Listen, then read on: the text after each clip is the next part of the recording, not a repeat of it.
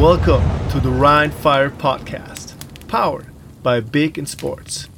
Hallo, da sind wir wieder, der offizielle Rhinefire Podcast. Wie immer mit eurem Host mir, Patrick Hoch und David Wallen. Hallo. Einen wunderschönen guten Abend, liebe Zuhörerinnen und Zuhörer. Willkommen beim Rhinefire Podcast. Wenn ich zwischendurch mal so ein bisschen Hüsterchen habe oder mal äh, ein bisschen Schnupfe und der ähm, Patrick das nicht rausgeschnitten bekommt, weil wir gerade so in Rage sprechen, dann äh, nehmt es mir nicht übel und verzeiht mir das. Aber ich bin ein wenig erkältet, deswegen müssen wir das heute so mal durchziehen. Aber ja, Patrick, lass uns starten. Wie geht's denn? Gut geht's, weil ich habe den Grey Cup gesehen letzte Woche. Mit dem Ende war ich sehr zufrieden. Das Spiel mm, mm, war also, zäh, sagen wir es mal so. Also, was ist denn überhaupt der Grey Cup? Ich meine, wir haben das letzte Mal auch schon drüber gesprochen. Das ist ja das Finale der Canadian Football League. Genau. In dem die Winnipeg Blue Bombers gegen die Toronto Argonauts gespielt haben. Gegen die Argonauten gespielt haben, okay. Und ähm, ich glaube, die Argonauts haben das Ding gewonnen und du bist dann offensichtlich bekennender Argonaut. Genau, Argonaut-Fan, denn äh, das ist die älteste Profimannschaft der Welt. Oh, tatsächlich. Das ist stark. In egal welchem Sport oder Football? In egal welchem Sport. Okay. Hervorgegangen aus dem Toronto Argonaut Ruderclub. da macht auch Argonauts wieder Sinn, denn das sind die Ruderer beim Goldenen Vlies und so. Mm, okay. Deswegen heißt das Maskottchen auch Jason. Weil? Jason und die Argonauten. Ach du Schande. Ja, auf jeden Fall äh, gibt es den Grey Cup jetzt seit 109 Jahren. Nächstes Jahr jährt er sich zum 110. Mal. Äh, der Rekordmeister sind die mittlerweile Edmonton Elks, die vorher Eskimos hießen und dann ja, wieder den ganzen Kram sich umnähen mussten. Mhm. Äh, dahinter mit nur einem Gewinn wenig, mehr, äh, weniger sind jetzt die Toronto Argonauts mit 14 Meisterschaften. 14 und, Meisterschaften, das ist schon nicht schlecht ja, und haben die Winnipeg Blue Bombers davon abgehalten, als erst zweites Team den Three-Peat zu schaffen. Das heißt, drei Mannschaftsmeisterschaften in Folge. Mhm. Ähm, das haben vorher eben nur die Edmonton Elks geschafft. ähm, ja, und es war ein, war ein zähes Spiel. Also es begann halt, es war arschkalt in Regina. Mitten irgendwo in der Pampa in Saskatchewan. Ähm, und begann nach knapp zehn Minuten erstmal mit einem Field Goal. Okay. Das heißt ja schon, die ersten zehn Minuten waren trocken, sag ich mal. Zäh, zäh und, und kalt in Regina. Ja, aber das ist ja beim Canadian Football nichts Ungewöhnliches. Man muss dazu sagen, äh, Boris Beatty, der äh, Place-Kicker der Argonauts, hat auch äh, drei von sechs gekickt. Der Blue Bombers-Kicker Mark Leggio einen von drei. Und die waren alle immer so ab 35 Yards bis 46, 47 Yards aufwärts. Und es war kalt und windig. Und die sind halt auch immer schön abgebogen, sage ich mal, bevor sie durch waren.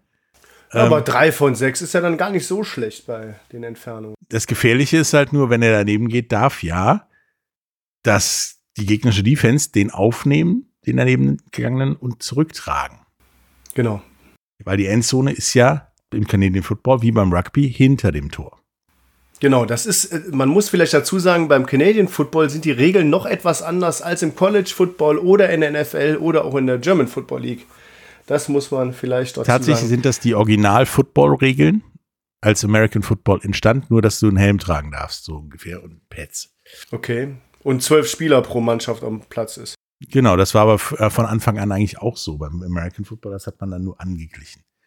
Ähm, ja, und dann äh, ging es so weiter. Da gab es wieder, äh, wieder ein Field Goal und wieder kurze Runs und so weiter. Und dann wurden zwei Leute quasi zum Held, mit denen keiner gerechnet hatte. Okay. Das war einmal AJ Ouellette, seines Zeichens Running Back der Toronto Argonauts und am Vorabend noch gar nicht im Kader. Den hat man morgens aus dem Bett geklingelt oder was? So, so ungefähr, den hat man halt morgens mitgeteilt, dass er spielen muss, aufgrund ja einer Grippeerkrankung eines anderen Running Backs. Ähm, der hatte vorher mal bei den Saints und bei den Browns sogar gespielt. Und äh, der hat zwei Touchdowns gemacht. tatsächlich wow. für die Argonauts. Und dann ging das immer so knapp hin und her. Und am Ende wurde es ein, sagen wir mal, wer das nächste Field Goal schießt, gewinnt. Und tatsächlich vieles nicht, vieles nicht. Dann lief die Uhr aus und dann hatte Toronto halt 24 zu 23 gewonnen. Und das erste Mal seit Ewigkeiten ist der MVP und der Dick Suderman Trophy Winner, das ist der Most Valuable Canadian Player, der gleiche, und zwar Hanok Muamba, Middle Linebacker der Toronto Argonauts, der da, ja, die Engländer oder Amerikaner sagen Rack Havoc, der da echte, sag ich mal, Winnipeg durcheinander gebracht hat und auch zu Beginn der zweiten Halbzeit eine ganz wichtige Interception hatte. Okay. Und das ist ja selten, dass ein Defense-Spieler so oder auch, ich sag mal, nicht der Quarterback oder der Running Back irgendwie der MVP dieses Spiels werden. Äh, also in Finale. Ja, gefühlt war der die ganze so. Zeit hinter, genau, hinterm Quarterback der Blue Bombers hinterher. Denn äh, der lief viel. Kolaros. Stark. Ja, also, der Grey Cup geht äh, nicht nach Winnipeg wie bei den letzten beiden Malen, sondern mit einem ähm, 23 zu 24 Sieg nach Toronto. Ja, es war auch ein ausverkauftes Spiel für 33.500 Leuten, was mich echt überrascht hat da. Bei den Temperaturen. Bei der Kälte, der ne? Ja, das ist immer, und, und, die, und die Spielstätte ist auch am Arsch der Heide, kann man sagen, ne? Ja, es ist irgendwo ein. Stadion mitten auf dem Acker, gefühlt. Ja. Entschuldigung. Ja, aber komm, äh, apropos Finale. European League of Football Finale 2023. Ähm, wo findet das denn statt? Nicht auf dem Acker, sondern in Duisburg. Jawohl. Ha. Ja, ich sag nur äh, Finale da Horm, kann man sagen. Also, ähm. Was ist ein Ruhrpott für De Horm? Für De Horm, ich weiß es gar nicht. Hemat, nee, das ist Kölsch. Schwierig. Nee, das finden wir noch raus. Das finden wir noch so. Also, ich muss ganz ehrlich sagen, jetzt große Fresse hin oder her, ne? Aber klar, die meisten Leute sagen ja, Duisburg super, äh, das wird ein Finale für Rheinfire zu Hause. Man muss erstmal dahin kommen, ne? Also jetzt äh, äh, alle Träume und alle Wünsche beiseite. Ich finde super, dass das Finale in Duisburg stattfindet. Ähm, an dieser Stelle muss ich aber auch ganz klar sagen, weil es gab eine ganze Menge Nachrichten auf den äh, sozialen Medien, sozialen Medien äh, an uns, äh, weil sich auch Leute beschwert haben, dass, dass wir so, so spät über die Tickets informiert haben oder dass äh, die, ähm, die Season-Tickets da nicht gelten und so weiter. Ich kann einfach sagen, ist gar nicht unsere Veranstaltung. Also die Veranstaltung wird komplett alleine von der Liga organisiert. Mit der Stadt Duisburg zusammen? Mit der Stadt Duisburg zusammen, klar. Und äh, wir sind da auch nur Zuschauer in, in erster Linie. Äh, deswegen haben wir auch sehr kurz vorher erst erfahren, dass, äh, dass der Ticketverkauf startet und wie das startet und können auch nichts machen für unsere äh, Dauerkarteninhaber und so weiter. Deswegen verzeihen uns das bitte, aber ihr müsst euch das vorstellen, dass wie als, als wenn ein, ein fremder Künstler ein Konzert in Duisburg abhalten würde, dann würden die Dauerkarten auch nichts zählen. Wir können nichts dran drehen. Ja, deswegen habe ich mir auch schon Karten geholt. Du hast dir schon Karten geholt, ja, das ist super. Das ist, äh, ich glaube, auch der richtige Weg. Ich habe das vielen Leuten schon gesagt. Äh, aktuell sind ähm, weit über 4000 Tickets schon verkauft, wie ich so lesen konnte. Ähm, am 24.09.2023 in Duisburg wird das Finale stattfinden. Und ähm, ja, ich bin total happy drüber und bin echt gespannt, ob wir es schaffen, ähm, zu Hause das Finale zu bestreiten. Weil es ist ja auch das erste Stadion, in dem das Finale stattfindet, oder das erste Mal, dass das Finale in einem Stadion stattfindet, wo auch wirklich eine European League of Football Mannschaft spielt. Das erste Mal in Düsseldorf, da gab es noch kein Düsseldorfer Team. Ähm, und jetzt äh, hat das äh, Spiel in ähm, Klagenfurt stattgefunden und Klagenfurt hat ja auch keine Mannschaft bekanntlicherweise. Diesmal könnte es ein Finale der Horm geben, wenn man das so schön sagen möchte. Ähm, ist aber noch ein langer, harter Weg bis dahin. Und ich will die Erwartungen nicht zu hoch schrauben. Nee, aber Leute, wenn ihr noch Karten, wenn ihr Karten haben wollt, bewegt euch, macht schnell. Der Link ist in den Show Notes zum Shop, denn, so wie ich heute gehört habe, ein Block ist schon bumsvoll. Ja. Ja, also das Der ist wirklich, ich habe hab vielen Leuten noch, noch per, per WhatsApp mitgeteilt, hey, äh, die Tickets sind raus, falls du es auf Social Media nicht mitbekommen hast, äh, kauf dir besser ein Ticket und immer darunter geschrieben, ich kann leider nichts machen, ist kein Rheinfire-Spiel.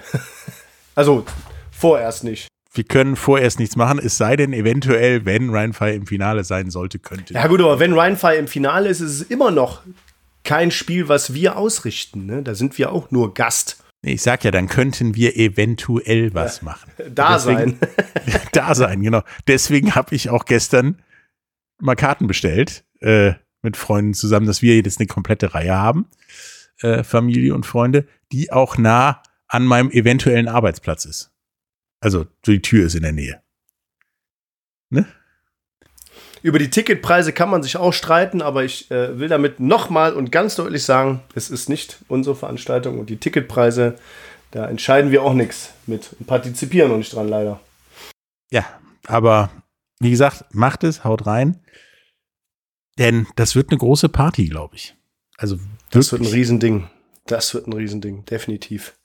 Ich glaube auch, dass man, dass man jetzt mal die Chance hat, ähm, dieses, dieses Finalspiel auszuverkaufen im Gegensatz zu den ersten beiden Finals wird das, ja, wenn sich das so durchsetzt, wie sich das gerade ankündigt, schon, schon locker in die 20, 25.000 äh, Besucher gehen oder auch mehr. Ich glaube, es gibt auch viele Leute, die hoffen tatsächlich, wenn das Ding quasi Neujahr ausverkauft ist oder relativ schnell, dass das Ding dann nach Duisburg, Düsseldorf umzieht. Das wird es nicht tun, Leute. Leider. Das habe ich auch gelesen, aber es ist der gleiche Grund, ähm, warum, warum wir auch noch keine Ambitionen in Düsseldorf haben oder noch, noch keine Spielstätte in Düsseldorf haben, weil einfach die Arena ausverkauft ist oder ausgebucht ist mit Dingen äh, und Konzerten und Veranstaltungen, die aus der Corona-Zeit nachgeholt werden. Und ähm, ja, ich habe es auch schon jemandem auf äh, Social Media geschrieben. Es wird wahrscheinlich sogar dazu kommen, dass die Fortuna aus Düsseldorf ähm, in einer ganz bestimmten Konstellation äh, auch eine Ausweichspielstätte braucht und äh, dann wahrscheinlich auch in Duisburg spielen muss, mal das ein oder andere Spiel. Deswegen, ähm, ja, tut's uns leid, aber es geht halt leider nicht. Und ich glaube auch nicht äh, daran, dass die European League of Football das äh, Finale dahin verlegen kann. Nee, sollte es bei Fortuna Düsseldorf zu einer Relegation kommen, werden die beiden Spiele nicht in Düsseldorf stattfinden, weil da sind Aufbau- und Abbautage für die Peschmod in Düsseldorf. Wenn die beiden Spiele sind, da wird tendenziell, wenn überhaupt, in der Baustelle gespielt. Also nein. Dann, dann lieber direkter Aufstieg einfach, ne? Ja, es ist sowieso einfacher, musst du dir diesen Krimi-Kram nicht geben. Genau, genau. Aber ja. nächstes Jahr, Finale, dazu braucht man ja Spieler. Und? Auch eine ganze Menge. Das ist richtig. Und die werden ja gerade gesigned und da ist ja jeder relativ viel mehr oder weniger dabei. Also die Ungarn, die Enthroners, Tröpfchen für Tröpfchen, sage ich mal.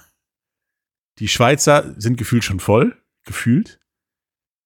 Paris legt dann immer jetzt mal so ein Päckchen ab, einmal die Woche, ein größeres. Wir hatten ja ein starkes Tryout, ne? Es sah auf jeden Fall stark aus, die, die, äh, die Location, die die hatten, das war schon mega.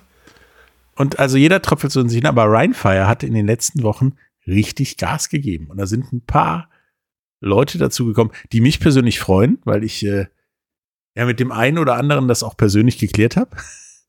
Und äh, auch auf Social Media gab es da das ein oder andere Video und Interview zu und den einen oder anderen Glühwein. Aber äh, ja, es ist, ist ein, bis jetzt ein Bombenteam, was zusammen ist, auch von mit Bombenleuten, also sowohl sportlich als auch persönlich.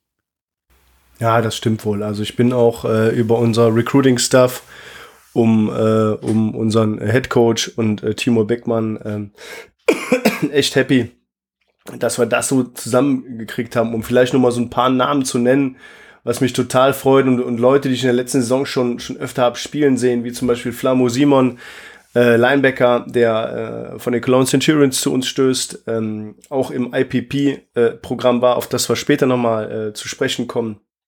Oder auch so ein Resigning von äh, Harlan Quofi, unserem Wide Receiver, der auch im IPP-Programm war, fand ich schon echt, also oder finde ich schon echt mega. Ne? Und äh, ja, mal sehen, mal sehen, was da noch kommt. Ähm, wo ich mich auch besonders drauf freue und auch gespannt bin, wie sich das alles, wie sich das alles so entwickelt, ist ähm, das Resigning von Nate Robitaille, was wir bekannt gegeben haben. Ähm, dazu kommt noch äh, noch ein Linebacker von den Cologne Centurions, äh, Marius Kenzie, auch äh, aus meiner Sicht ein hervorragender Spieler. Ähm, ja, und der eine oder andere noch oben drauf. Ne? Ich will jetzt nicht alle Namen hier droppen, aber mir fällt da ein Patrick Pötsch, äh, Martin Pinter, auch Linebacker. Mein kleiner Bruder. Oder äh, dein kleiner Bruder, Patrick Pötsch, ja? Er ist ein Kopf kleiner als ich, aber sonst. Benji Barnes, ähm, also mir fallen da viele Namen gerade ein und ich bin echt happy, dass wir, dass wir unseren Squad so, so weit pushen aktuell. Ja, und äh, um nicht nur alte Signings zu holen und wie in Social Media teilweise vorgeworfen wird, woanders sich zu bedienen, gibt es demnächst ein Tryout, richtig? Ja, aber äh, noch, noch mal auf dieses, auf dieses Thema, äh, sich woanders zu bedienen oder alte Leute zu sein, ja, das gehört aber irgendwie dazu. Ne? Wir sind eine Profi-Football-Mannschaft und, und äh, es haben viele Leute bei uns angefragt. Wir haben natürlich auch den Markt äh, in Anführung, den Markt in Anführungsstrichen sondiert. Und ähm, wie gesagt, unsere Recruiting-Crew hat da äh, eine super Arbeit geleistet, sich mit sehr, sehr vielen Spielern auseinandergesetzt, äh, geschaut, wer passt charakterlich, wer passt ins Team, wer passt ins System, äh, damit das auch alles so passt, wie es passen soll. Ähm, aus dem Grund äh, kann man da ja, ich sage jetzt mal, keinem Vorwurf machen, das macht die, jede Bundesliga-Fußballmannschaft ja nicht anders, sich äh, vers versuchen, ähm, innerhalb de, auch innerhalb des Salary Caps was wir ja haben, äh, mit den besten Spielern zu versorgen. Ne? Ja, ich denke aber äh, tatsächlich, dass auch die anderen Mannschaften da nie, nicht pennen, weil teilweise sind die Signings, die andere haben, wie, wie zum Beispiel Berlin jetzt mit dem neuen Quarterback äh, Donovan Ism, jetzt nicht die mit den schlechtesten neuen Spielern unterwegs oder Solomon Brown in Wroclaw. Ja, aber Donovan Issam zum Beispiel, US-Amerikaner, seines Zeichens Quarterback, hat im letzten Jahr bei den Berlin Rebels gespielt in der Bundesliga, hat dann eine hervorragende Leistung äh, äh gebracht, ist einer der Top 3 Quarterback oder der Top 4 Quarterback der German Football League gewesen. Ähm, ich glaube, hat da noch so ein bisschen unter seinen Möglichkeiten gespielt und ist eine Riesenverstärkung für die Berlin Thunder. Da wird sich auch Björn Werner ja nicht äh, als Sportdirektor ähm, ganz klar nicht die, die Butter vom Brot nehmen lassen und sich auch mit den besten Leuten, die er kriegen kann, die auch verstehen, wo sie hinkommen, zu verstärken in dem Sinne. Ähm, aber auch wie die, wie die Vienna Vikings ähm, nach, nach dem Abgang oder nach dem Retirement von Erdmann haben sich jetzt mit äh, dem neuen Quarterback äh, Chris Helbig ähm, äh, verstärkt und das ist der ehemalige Quarterback der Potsdam Royals, seines Zeichens auch äh, deutscher Vizemeister mit Potsdam im letzten Jahr. Ähm, ein riesen Signing für die. Ne? Ähm, und das zeigt auch, also die schauen auch links und rechts, wer so in Deutschland und Europa noch äh, äh, rumläuft.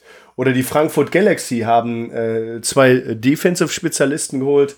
Äh, einmal äh, Tony Anderson und äh, Jamalcolm Liggins, äh, ein Safety, ein Cornerback. Und beide standen äh, beide haben erstmal NFL-Erfahrung und beide standen 2022 in der Saison noch im Diensten der Tirol Raiders.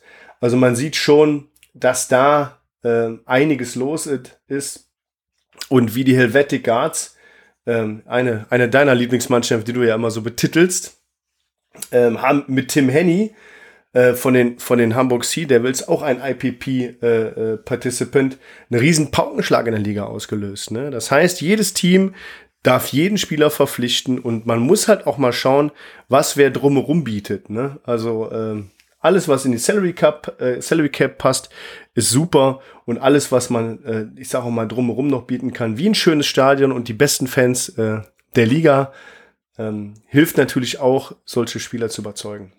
Ja, und auch Mailand. Ich meine, Mailand hatte bis jetzt keine großen, spektakulären Knaller-Neuzugänge. Wenn man genau hinguckt, ist das aber gefühlt die komplette italienische Nationalmannschaft und die ist tatsächlich nicht schlecht. Die ist nicht schlecht, genau. Man muss auch mal schauen, also viele, viele Teams halten ja noch so ein bisschen hinterm Berg ähm, mit, mit dem, was sie an Spielern gesigned haben. Das ist eben so. Ne? Also wir, wir, ähm, ich würde jetzt auch nicht sagen, wir prahlen damit oder so, aber wir, wir signen kontinuierlich und posten das auch kontinuierlich und, und äh, lassen das raus. Und deswegen haben wir jetzt schon eine ganze Menge äh, oder eine ganze Menge Leute auf der Liste. Und das ist auch in Ordnung, finde ich persönlich. Da muss man, da muss man gar nicht irgendwie, ähm, ja, da gibt's, da gibt's gar kein Vertun. Ich finde das super so und ähm, dann wissen auch andere Leute, wo wir dran sind. Ne?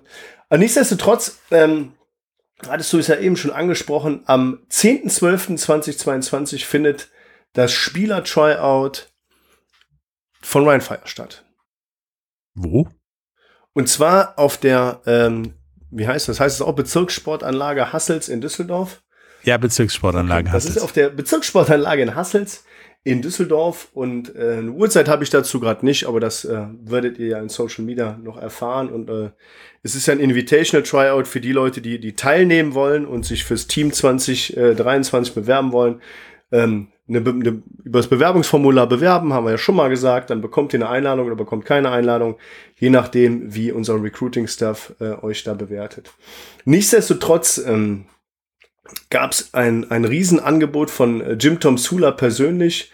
Ähm, er hat heute auch äh, nochmal telefonisch mit unserem, mit unserem Staff und unserem General Manager Tom ausgesprochen und lädt alle Coaches und Spieler äh, ein, an diesem Tryout teilzunehmen als Zuschauer und ähm, wird auch nach dem Tryout äh, eine kurze Ansprache an alle Interessierten äh, erhalten, ähm, um wirklich den Football in Deutschland weiterzubringen. Man hört ja auch immer mal so, so Stimmen, dass Leute das nicht gut finden, ähm, dass sich jetzt die Bundesliga-Vereine mit der European League of Football irgendwie zusammentun.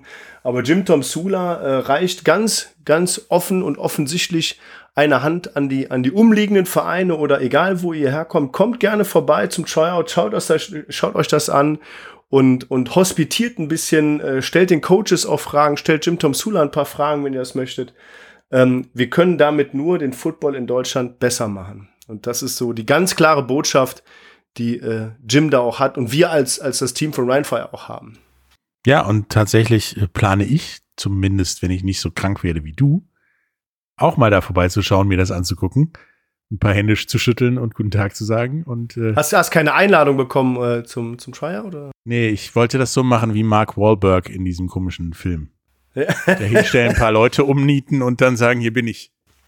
Genau, so wie immer. Nein, ich äh, habe keine Einladung bekommen. Eben immer wieder nicht. Bei den Cheerleadern nicht, hier nicht. Irgendwie läuft das falsch. Da müssen wir mal was ändern. Nee, aber wir kommen ja auch dazu oder sind ja da schon bei gewesen. Es gibt ja auch noch eine andere Möglichkeit als das Tryout und sich woanders zu bedienen oder auf dem Markt, den Markt zu sondieren, Spieler zu kriegen, die offensichtlich Qualität haben, nämlich übers IPP. Ja. International Player Pathway Program. Super sperriger Name, um einfach nur zu sagen, da werden Spieler eingeladen, die gut genug sein könnten, ne? Um sich erstmal vorzustellen, was sie können und dann in quasi einen Pool an Spielern, aus dem sich NFL-Teams bedienen dürfen, mhm. äh, um an diesem Programm zu partizipieren und die dann auch in dem Roster landen, richtig? Der ein oder andere landet sogar im Roster. Also dieses Jahr ähm, wurden insgesamt 44 Spieler nach London eingeladen, um da ja, ein Tryout zu machen. Also sie wurden vermessen, die mussten Bankdrücken machen, die mussten 40 Yard Dash machen, die haben dies, das, jenes äh, gemacht. Äh, es waren viele Scouts von, von aktuellen NFL-Teams vor Ort, um sich die Spieler einzeln anzusehen. Ähm, ja, zwölf von den 44 Spielern äh, stammten aus der European League of Football, die damit teilgenommen haben. Und ähm, ja, kann man ja auch so sagen. Stand jetzt äh, aktuell stehen äh, vier von diesen Spielern, äh, von diesen zwölf Spielern ähm, oder von den 44 Spielern stehen vier ne, von den 44 Spielern stehen vier Stück bei uns mittlerweile unter Vertrag. Es können sogar noch mehr werden, aber das, äh, darf ich noch gar nicht verraten. äh, man muss aber auch dazu sagen, dass es ein Europäer nur insgesamt geschafft hat, ähm, in dieses Programm aufgenommen zu werden. Und das ist äh, Marlon Wertenmann von den Schwäbisch Hall Unicorns, seines Zeichens deutscher Meister. Dieser herzlichen Glückwunsch an dich und auch herzlichen Glückwunsch für die Auswahl ins IPP-Programm. Das bedeutet, er wird jetzt im Januar in die USA reisen, dort mit NFL-Teams trainieren und kann sich dann bis März ähm, zeigen. Ne? So habe ich das verstanden und auch gelesen. Also die genauen Regeln sind, man darf maximal 24 sein. Also ab 25 geht da nichts mehr. Man muss äh, mindestens vier Jahre aus der Highschool, einen mindestens vierjährigen Schulabschluss haben, also Fachabi oder besser, sage ich mal. Äh, darf aber nicht an einem US-College gespielt haben, muss der englischen Sprache mächtig sein und darf weder US- noch kanadischer Staatsbürger sein. Und dann kommen wir dazu, ab März musst du mindestens zwei Wochen dahin fahren, um dich vorzustellen und dann zwei Monate Zeit haben bis, äh, ja, bis Mai, um bei Teams, die dich einladen, mittrainieren zu können. Ja, und dann landest du in einem Pool, aus dem die NFL-Teams sich bedienen können. Und dann landest du erstmal bei den ja, Trainingslagern und dann in einem ja, extra Pool von IPP-Playern, die die Teams haben, die am Practice Squad dranhängen. Genau, die, die äh, Teams sind ja auch reglementiert mit den Spots, genau wie in der European League of Football, mit den Spots, die man haben darf an äh, Spielern und Practice Squad Playern. Und bei dem IPP-Programm ist es halt so, dass das Team einen Spot extra bekommt. Das heißt, es muss keinen, in Anführungsstrichen, e echten Practice Squad Platz verbrennen, um diese Person aufzunehmen. Und das hilft natürlich dann auch. Genau, das ist der 91. Spot in einem Roster, tatsächlich. 91 Spots. Die werden dann zu Preseason gecuttet. Ähm, und wenn, und alles, was gecuttet wird, geht erstmal auf die sogenannte Waiver-Liste. Das ist eine Liste, wo Spieler sind, die ja aus Teams gecuttet wurden, die man sich, wo man sich dann bedienen kann. Ähm, und wenn diese Waiver-Period vorbei ist, das ist, glaube ich, eine Woche oder zwei, dann, dann ist du entweder im Practice Squad automatisch, ja, oder du spielst woanders als in der NFL. Ist schon, äh, ist schon interessant, aber viele von den Jungs bleiben ja auch eine lange Zeit im Practice Squad. Und es haben sich auch viele, viele daraus entwickelt, wie zum Beispiel äh, Jacob Johnson ähm, aus Stuttgart oder David Bader. Der Jacob spielt in, bei den Las Vegas Raiders und David Bader beim äh, Generals. Washington Commanders. Commanders, Commanders, Entschuldigung. Commanders, ja. Ich muss Generals ist überlegen. andere Sportart. Genau, Redskins darf man ja nicht mehr sagen. Ähm, deswegen Washington Commanders.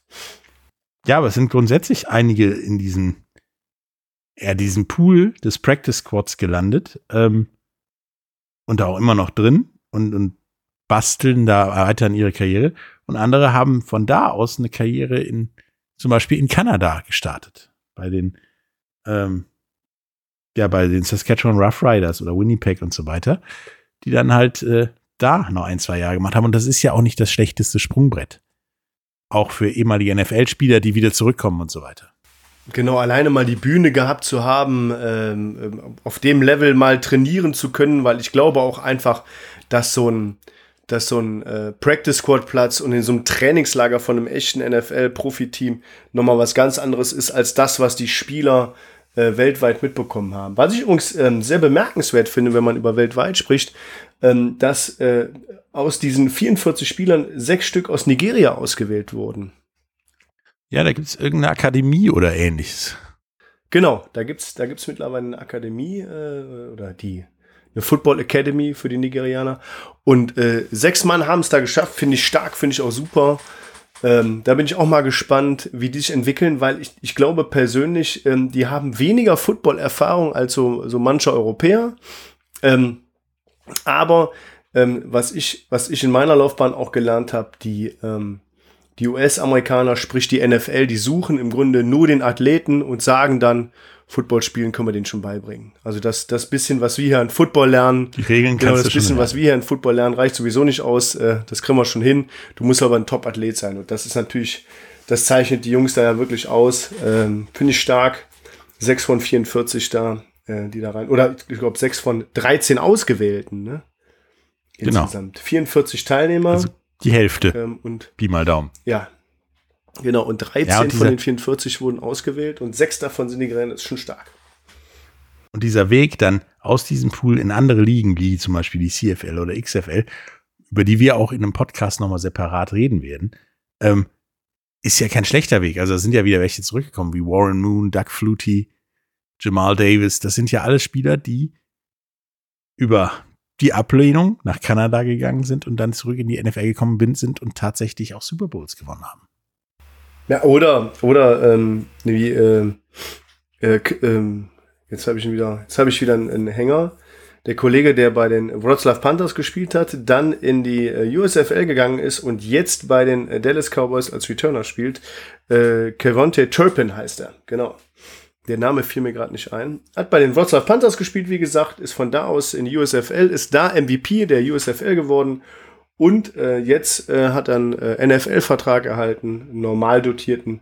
Ist doch perfekt gelaufen. Und ich sage auch mal, in der CFL ähm, ist die Professionalität ja noch ein bisschen höher. Da verdienen die Leute ja auch so ein Grundgehalt von, äh, wie ich gehört habe, 50.000 Dollar im Jahr, meine ich, oder? Wie sieht's da aus? Ja, tatsächlich ist das so das mindeste Grundgehalt. Äh, und von da aus führt der Weg ja in vieles hin. Also entweder in die NFL, teilweise jetzt sogar in die XFL.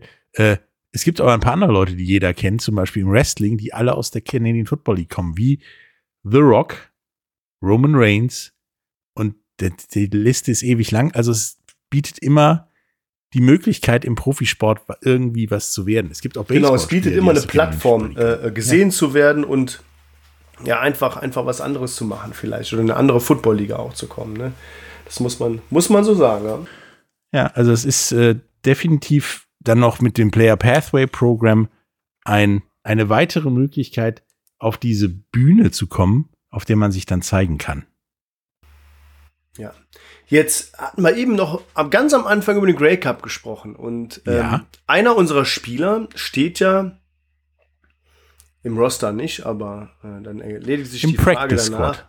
Im Practice Squad der Winnipeg Blue Bombers. Aber der Herr Knüttel hat nicht gespielt, oder? Nee. Weil er im Practice Squad ist. Ja, weil er unter anderem im Practice Squad ist und äh, da kommst du ja in Anführungsstrichen nur raus, wenn du besser bist als die Leute, die da spielen. Wo er halt auch nicht die, wirklich die Zeit hatte, das zu zeigen in den paar Wochen, bis ja, der Kader stehen musste. Oder wie der Kollege Oulette halt, indem sich jemand anders verletzt und nachrutscht. Und tatsächlich war das einer der Faktoren, der die Blue Bombers eigentlich zum Favoriten machte. Die hatten keine Verletzten. Ja. Also hat der Knüttel auch nicht gespielt. Ja, Schade für ihn. Hätte es ihm sehr gegönnt. Aber nichtsdestotrotz hat er ja, ich sage auch mal, den Sprung auch aus der European League of Football Richtung Canadian Football League geschafft und äh, zumindest den Practice Squad Platz. Ich weiß jetzt nicht, wie sich das fürs nächste Jahr entwickelt, aber es ist ja nicht der einzige Deutsche, der in der Canadian Football League spielt. Nee, tatsächlich sind das, sind das einige, die da spielen und das ist halt, deswegen gibt es ja auch diesen, diesen Award für den Most Valuable Canadian am Ende des, des Finals. Ähm, es ist halt eine, ein Schmelztiegel von Liga. Also die Kanadier oder die Canadian Football League legt zwar sehr viel Wert darauf, dass da Kanadier mitspielen.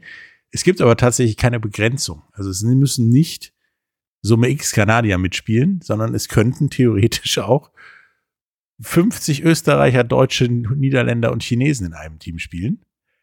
Gibt äh, es denn eine Begrenzung ein für US-Amerikaner? Nein, auch nicht. Es war, liegt der Grund daran, dass die Liga auch mal in die USA expandiert ist und man da auch Teams hatte, wie in Baltimore und Las Vegas. Und äh, man deswegen gesagt hat, komm, vergiss es, können wir nicht machen und das beibehalten hat, als man dann wieder sich zurückentwickelt hat. Ja, aber warum noch nicht, ne? Also ich meine, die sind auf einem Kontinent, das wäre auch irgendwo Quatsch. Ich finde es persönlich gut, dass, dass wir die Regularien haben in der European League of Football, wie eben schon angesprochen, die Salary Cap, und äh, die Begrenzung der äh, US-amerikanischen Spieler, um das grob zu sagen, ähm, und der Transitional Player und so weiter und so weiter. Ich finde das gut, um auch so die Gemengelage gleich zu halten und damit die Teams sich entwickeln und auch, ich sag mal, der Regio regionale Football sich definitiv entwickeln. Genauso wenig haben die, äh, hat die Canadian Football League eine Geschlechterbegrenzung wie die NFL. Die haben, die sagen auch, wenn du gut genug bist, kannst du auch als Frau mitspielen ist eine Sache, die im Prinzip fast alle US-Ligen haben. Beim Eishockey stand ja auch schon die eine oder andere Frau im Tor. Äh, wenn du gut genug bist, kannst du damit spielen. Also es gab ja auch schon Kickerinnen, die sowohl bei der Canadian Football League als auch der NFL im Tryout ihr, ihr Glück versucht haben, aber okay. dann aus irgendwelchen Gründen nicht genommen wurden. Ja, aber das wird in den nächsten Jahren sicherlich kommen. Also ich finde das auch gut, wenn man das so ein bisschen äh, mal angleicht in der Hinsicht. Ja, wir hatten damals äh, beim Gegner ein, eine, eine Frau, ein Mädchen als Quarterback. Oh. Ich kann nur sagen, ich habe unsere Defense noch nie so viel Rennen sehen wie mit der als Quarterback. ja. Ja, stelle ich mir auch so vor. Also warum, warum nicht? Also die, die, beste Person äh, musste auf dem Platz stehen, äh, die den Sport am besten ausüben kann. Und welches Geschlecht die hat, ist am Ende irrelevant. Genau. Also, Mädels, versucht auch, so gut wie möglich zu sein im Football. Vielleicht seid ihr ja das erste Mädchen oder die erste Frau im Player Pathway Program, wer weiß. Oder man kann es ja auch mal so sagen und nochmal äh, Werbung machen für die Vereine aus dem Umland. Ähm, und ich zähle jetzt mal vier, fünf auf, wie die ähm, Neues Legions, die Neues Gladiators, die Düsseldorf Typhoons, die Düsseldorf Panther, die Düsseldorf Bulldozer, ähm, äh, das Mönchengladbach Wolfpack. Ähm, schließt euch doch mal den regionalen Mannschaften an, ob ihr Junge oder Mädel seid, ist da meistens egal, weil es da für jeden einen Platz gibt. Ähm, und ich zum Beispiel ähm, habe meinen Sohn angemeldet bei den Neues Legions im Flag Football in der U10-Mannschaft. Bedeutet, wir spielen kein Tackle Football, sondern Flag Football.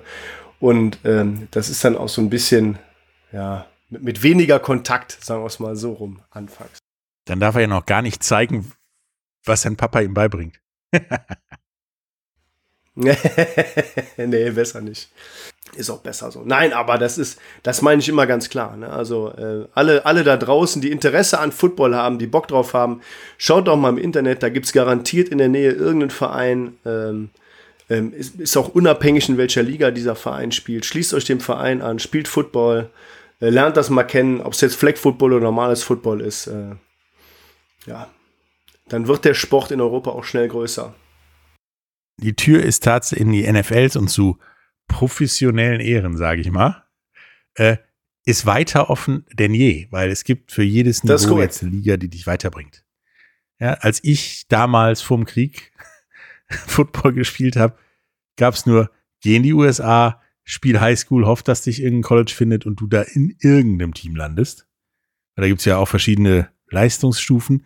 Und dann vielleicht kriegst du den nächsten Schritt hin. Der war tatsächlich der Schritt Kanada noch gar nicht ein Thema oder XFL oder USFL oder. Ich habe Mitte der 90er Jahre Football angefangen, äh, Tackle Football und ich war zwölf Jahre alt und äh, äh, bin in Mönchengladbach gestartet bei den damaligen Mönchengladbach Mavericks in einer U19-Mannschaft. Das bedeutet, ich habe mit 19-Jährigen auch zusammen in einer Mannschaft gespielt. Das heißt, es gab noch keine U13, U16, U. Das erklärt vieles. Ja, ja. Aber ich kann euch sagen, äh, ähm, das ist heutzutage besser und, und natürlich auch mit den sozialen Medien und so weiter. Das gab es damals ja alles noch nicht. Ich will jetzt auch nicht meckern irgendwie, aber ähm, das ist heute ganz anders. Ja, nehmt den Weg und vielleicht sehen wir euch ja sogar auf dem Platz beim nächsten Finale der Home. Nicht diesem, sondern dem, dass es dann irgendwann mal kommt, was wahrscheinlich ist. Ähm, oder vielleicht in irgendeinem Super Bowl. Ähm, wir werden auf jeden Fall auch noch einen Podcast machen und euch mal die alternativen Ligen zur NFL aufzählen und erklären, woher die kommen und was das ist und so weiter, weil genau. das sind ja echt immer eine ganze Menge drei Buchstaben. Cool. Das stimmt. Ja, super. Dann ne? War es das ja, für heute, denke ich. Das war's Patrick? für heute, ne? Und äh, dann wünsche ich euch einen schönen zweiten Advent. Ja. Und äh, ja, wie gesagt, Tryout, Link findet ihr im, in den Show Notes. Shop, also Ticketshop Ding findet ihr in den Shownotes und auch alles weitere Wichtige findet ihr in den Shownotes und lasst uns einfach die Bude ausverkaufen da in Duisburg und dann ist das auch ein Heimspiel, egal ob Ryan Fire da spielt oder nicht. Genau, so sieht's aus. Danke und äh, beim nächsten Mal bin ich wahrscheinlich wieder gesünder als jetzt. Bis ja, zum ich nächsten hoffe, Mal. dass Danke, ich ciao. das bleibe. Bis zum nächsten Mal. Tschüss. ciao. Welcome to the Ryan Fire Podcast, powered by Big in Sports.